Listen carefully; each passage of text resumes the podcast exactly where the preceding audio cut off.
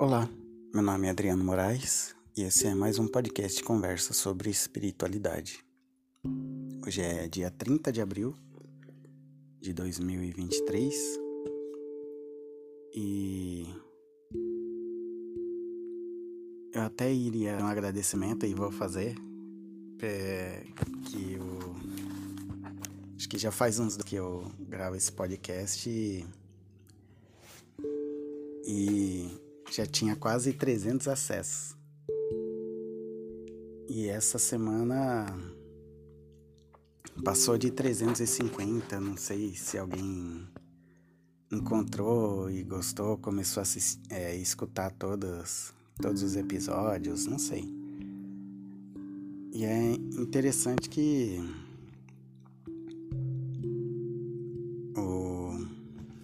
podcast ele mostra de onde vêm os acessos, né? E, e agora a maioria do, dos acessos ao podcast vem dos Estados Unidos. Eu imagino que seja brasileiros que tenham contato com o espiritismo é, que se interessaram, né? Porque Estados Unidos, um país predominantemente protestante, não tem. Não sei como que é a relação com o espiritismo, ainda mais o espiritismo kardecista que veio da França. Mas é, é entre... fico feliz, espero que as pessoas estejam gostando e que eu sempre possa estar tá ajudando, né? De alguma forma. Fazendo a leitura do Evangelho segundo o Espiritismo, leitura de livros. Que eu sempre possa ajudar da melhor forma possível.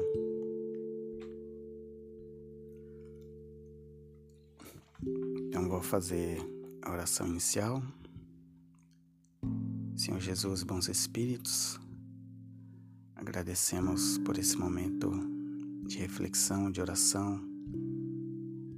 Agradecemos pela semana que passou, pelo mês que está se encerrando. Que o Senhor sempre possa estar do nosso lado nas no nosso dia a dia, nas nossas atitudes, nos guiando e nos abençoando nas nossas decisões e atitudes. Amém. Então, continuando a leitura do Evangelho segundo o Espiritismo, no capítulo 5, no item 24. A infelicidade real. Todo mundo fala da infelicidade. Todo mundo a experimentou e crê conhecer seu caráter múltiplo. Venho vos dizer que quase todos se enganam, e que a infelicidade real não é tudo aquilo que os homens, quer dizer os infelizes, a supõem.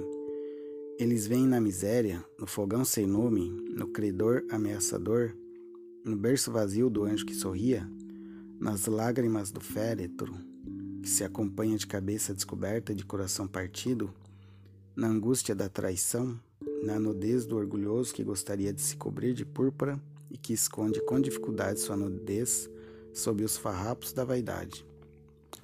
A tudo isso e as outras e a outras coisas ainda se chama de infelicidade na linguagem humana. Sim, é a infelicidade para aqueles que não veem senão o presente. Mas a verdadeira infelicidade está nas consequências de uma coisa, mais do que na própria coisa. Dizem-me se o acontecimento mais infeliz para o momento, mas que tem consequências funestas, não é em realidade mais infeliz que aquele que causa primeiro uma viva contrariedade e acaba por resultar no bem? Dizem-me se a tempestade que quebra vossas árvores, mas saneia o ar dissipando os miasmas insalubres que causariam a morte, não é antes uma felicidade do que uma infelicidade? Para julgar uma coisa é preciso, pois, ver-lhe as consequências. É assim que, para apreciar o que é realmente feliz ou infeliz para o homem, é preciso se transportar além desta vida, porque é lá que as consequências se fazem sentir. Ora, tudo que se chama infelicidade, segundo sua curta visão, cessa com a vida e encontra sua compensação na vida futura. Vou vos revelar a infelicidade sob uma nova forma, sob a forma bela e florida que acolheis e desejais com todas as forças das vossas almas equivocadas.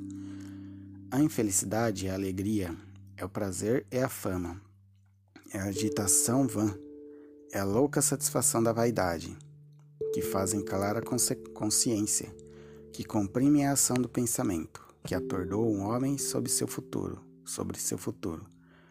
A infelicidade é o ópio do esquecimento que reclamais ardentemente. Esperai, vós que chorais. Tremei, vós que rides, porque vosso corpo está satisfeito. Não se engana Deus, não se esquiva do destino.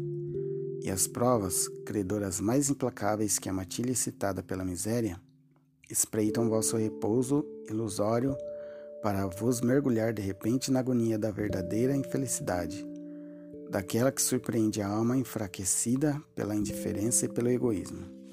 Que o Espiritismo vos esclareça, pois, e recoloque em sua verdadeira luz a verdade e o erro, tão estranhamente desfigurados pela vossa cegueira. Então agireis como bravos soldados que, longe de fugirem do perigo, preferem as lutas dos combates temerários a paz que não pode dar nem glória nem progresso. Que importa ao soldado perder no túmulo suas armas, sua bagagem e seus uniformes, contanto que dele saia vencedor e com glória?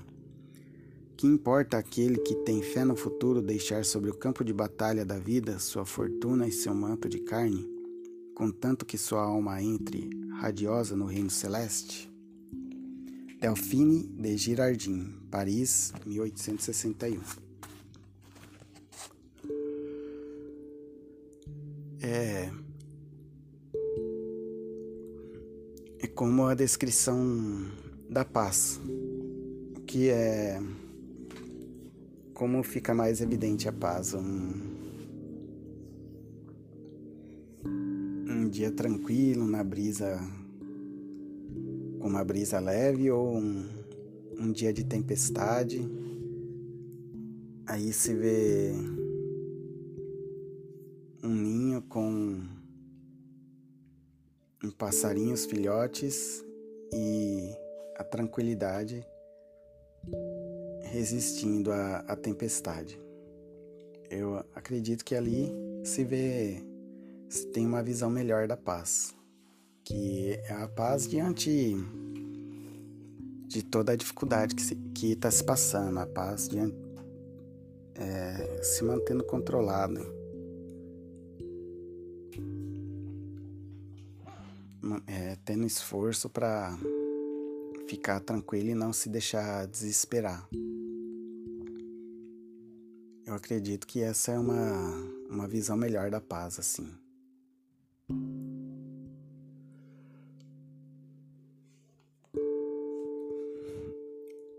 E, e a gente aprende muito mais quando tá resolvendo problemas, quando tá.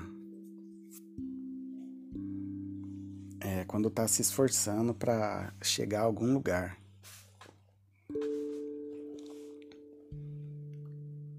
invés de, de ficar parado, como se é, o objetivo da vida fosse ficar sempre tranquilo, a, a felicidade assim. Mas é, talvez seja muito melhor a gente consiga evoluir mesmo quando tá sobre as dificuldades, quando precisa pensar, quando precisa agir. É, eu, eu sei que não é fácil, às vezes pode ser muito injusto, mas é, é a vida empurrando a gente, fazendo a gente não ficar parado no lugar, fazer a gente pensar, se virar.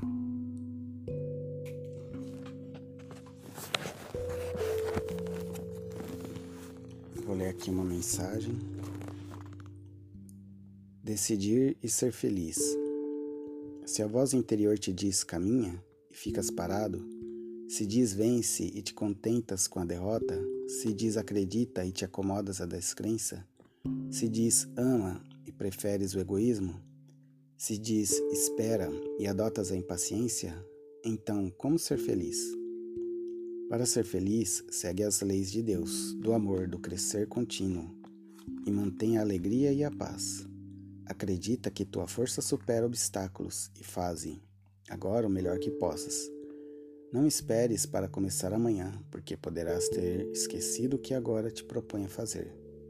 As dificuldades passam. Surge lindo o sol quando as nuvens passam.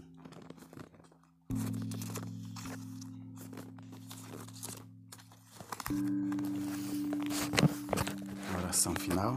Senhor Jesus, bons espíritos, agradecemos por esse momento de oração, de reflexão.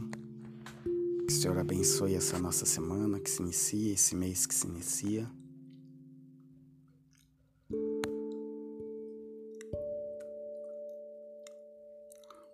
E sempre continue nos dando força e coragem para seguir em frente. Pai nosso que estais no céu, santificado seja o vosso nome. Venha a nós o vosso reino. Seja feita a vossa vontade, assim na terra como no céu. Pão nosso de cada dia nos dai hoje. Perdoai as nossas ofensas, assim como nós perdoamos a quem nos tem ofendido. Não os deixeis cair em tentação, mas livrai-nos do mal. Amém. Uma boa semana a todos e um bom início de mês.